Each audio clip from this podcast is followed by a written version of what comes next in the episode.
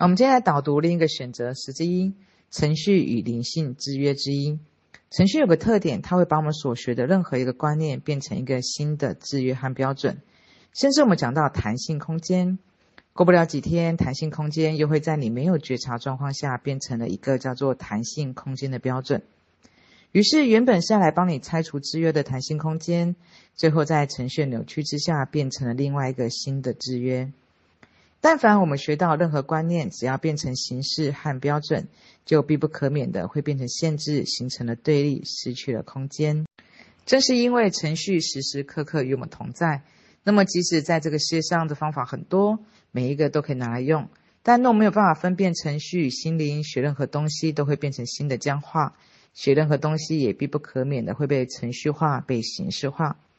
我在 TOC 课程里面会一直谈论到程序，很少谈论到方法，是因为一个人只有辨别了什么是假的，那么他自然知道什么是真的了。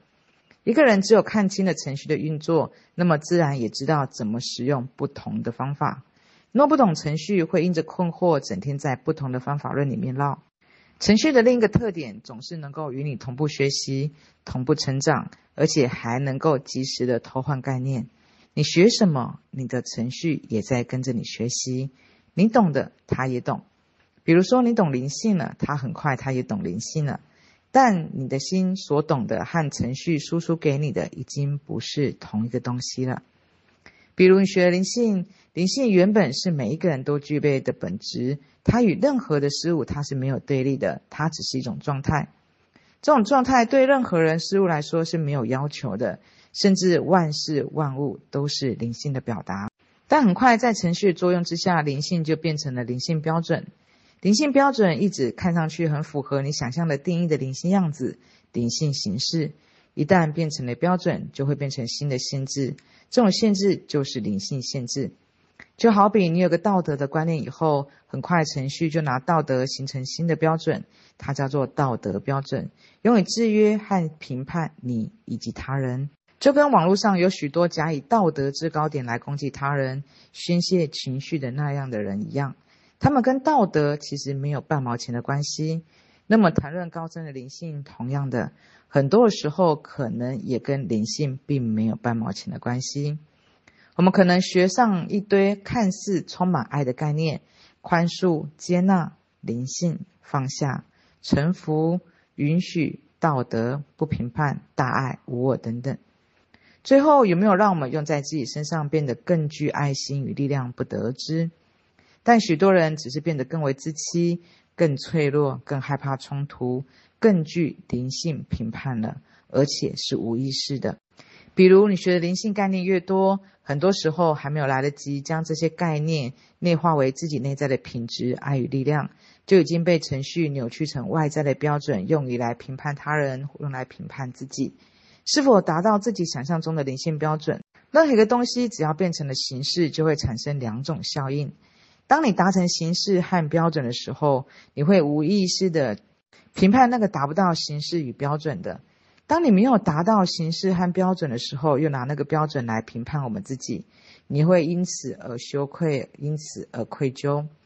这样的学习事实上只会形成另外一种僵局，怎么样都不对。无论你是否做得到，内在都有一种对立与分裂感。爱和爱的标准是不同的两个东西。爱是无论你是任何的样子，都在爱内。都是爱的表达，爱是没有对立面的，而爱的标准是那个看上去符合你想象中充满爱的样子，才能够被你鉴定为爱，而达不到爱的标准的都不是爱。在爱的标准里面夹杂了自己的判断，是狭隘的，就这样变成了凡是达不到你所定义的爱的标准的，你都会忍不住评判、恐惧、抗拒，无论这个人是自己还是他人。灵性和灵性的样子也是两个不同的东西。灵性万物都是灵性的表达，没有什么不灵性的。灵性的样子似乎只是你那个认为表现得很空灵、温柔的、玄妙的、静谧的、高深的，说着灵性话语的，不食烟人间烟火的，最好还能够带点古人的气质的，才是灵性。除此之外都不灵性。这样就会导致你学灵性以后，只会看到世界更不灵性了。而如此不灵性的世界需要你的接纳，那你就更憋屈了。我们有的时候学了一堆所谓究竟的东西，有没有内化成真理与智慧不得知，但很可能只是被程序拿来将自己所学的固定的概念和词汇作为标准，来鉴定别人的话语，审视究竟与否。而却忘了真理的目的是来带予我们超越不同的文字表象。我们要学会用心聆听。被究竟绑架是可悲的。究竟被程序所用的时候，成为了究竟的制约。每一个人都因着究竟的包袱而下不了台、入不了地。想跟地面上的人庸俗肤浅的寒暄几句、说说人话、谈谈金钱物质，都怕自己入幻了。似乎只要懂得一堆就近的词汇，就真的不食人间烟火了。有时候人就近论倒是变成了自欺封闭。程序将灵性变成灵性标准的时候，我们要警醒，它只会让我们变得更虚伪、更孤独。而学习灵性的人，若想要被疗愈，不被程序所欺骗、不自欺，这是我们需要学习的第一课。那我们在听了这么多集的另一个选择之后，我们相信我们都会观察到。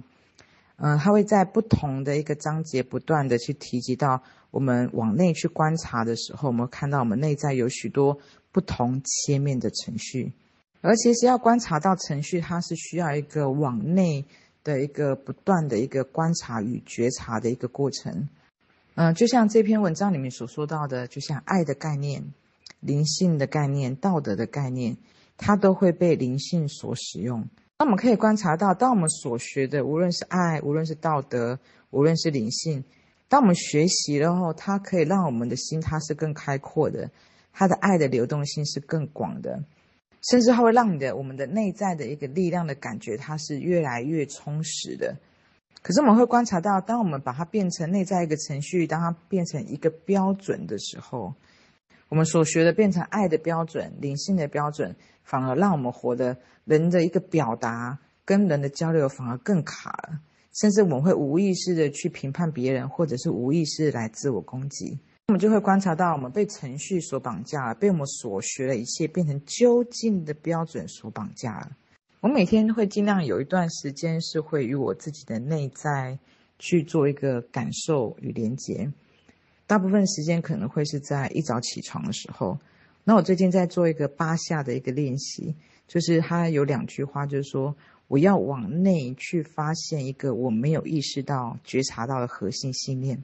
你要去感受这句话。然后第二句话是我要带着强烈的欲望要去优化我的底层逻辑。我今天在做这个练习的时候，我内在就感受到，其实我们在所有你所看到的所有的一切人事物，或者你所有的人际关系，所有人。其实你跨越表象，甚至你跨越自己的一个一个表达的时候，你会认出来，其实所有的一切，其实它都是爱。也就是像刚刚所说的，其实万事万物都是爱的表达。也就是说，你会去认出，你用一种感受去认出你所有以前，或者是当下的所有的一个机遇跟连接，你一定会认出来一个感受是，其实只有爱是真的。也说，哪怕你的父母或者是你的关系有一些冲突的一个表象，或者是他一些拒绝，或者是有一些抗拒，任何的一个争执都好，可是你去跨越这个相的本质，其实只有爱是真的。或者说，我们在每一个境遇里面，可能跟任何的关系，它可能有分分合合。其实我们在每一段关系的一个连接，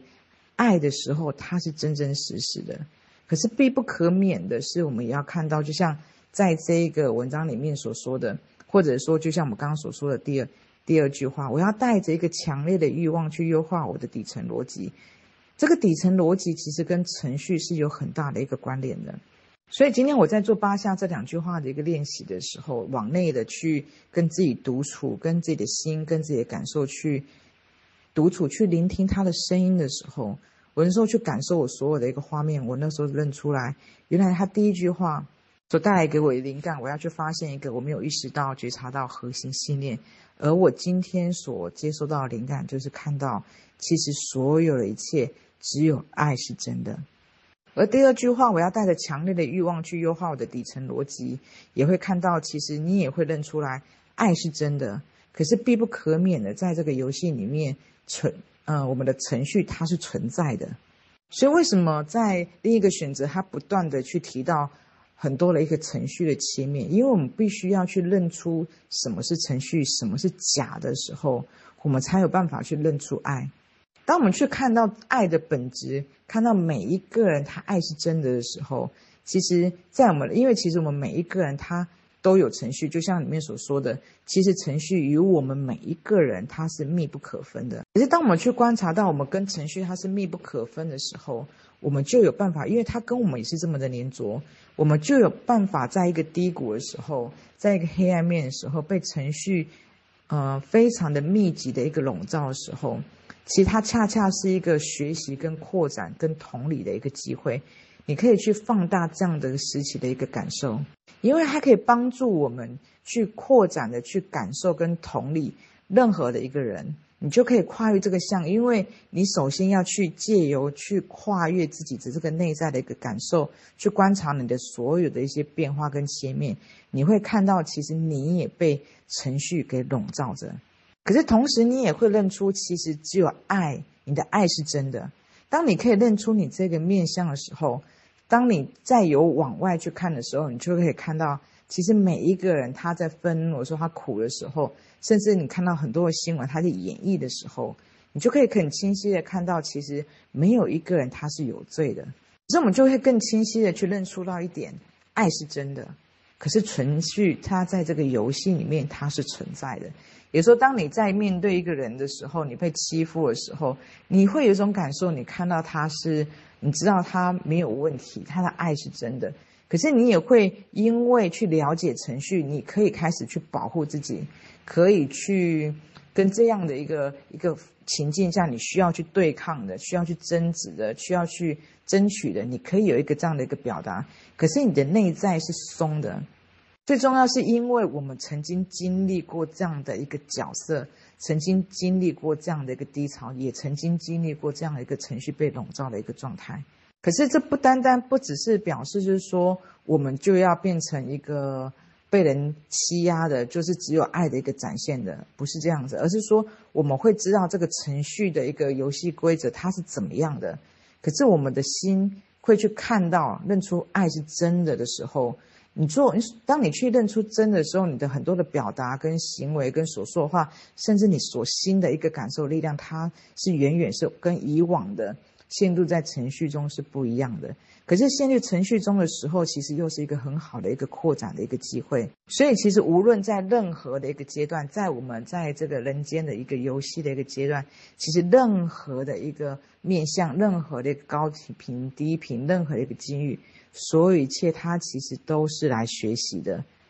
可是，当我们没有去学习、去认出往内一个觉察我们的程序的一个游戏，或外在的一个程序的一个游戏的一个设备的时候，其实你会观察到，其实我们会处在不一种玻璃心，甚至对于世界、对于自己有一种幻想的一个阶段。可是，当你可以往内的去观察自己更深的时候，你的黑暗面、你的正面、你的任何的一个切面的时候，你可以更同理任何的一个人，你的高潮、你的低潮、你的开心、你的不快乐、你的黑暗与悲伤，在任何的感受、任何的程序，你都可以看到，甚至在每一个章节，就像之前有很多的愤怒的情绪的驾驭。匮乏的驾驭，你可以在每一个切面开始不断的去训练我们自己的时候，其实任何的一个境遇，任何一个哪怕没有什么事情，我们的底片它都会涌现出来。任何的工作，任何的一个人际关系，它其实都是在训练我们的心灵。可是当我们的觉察越细，我们的观察切面越深的时候，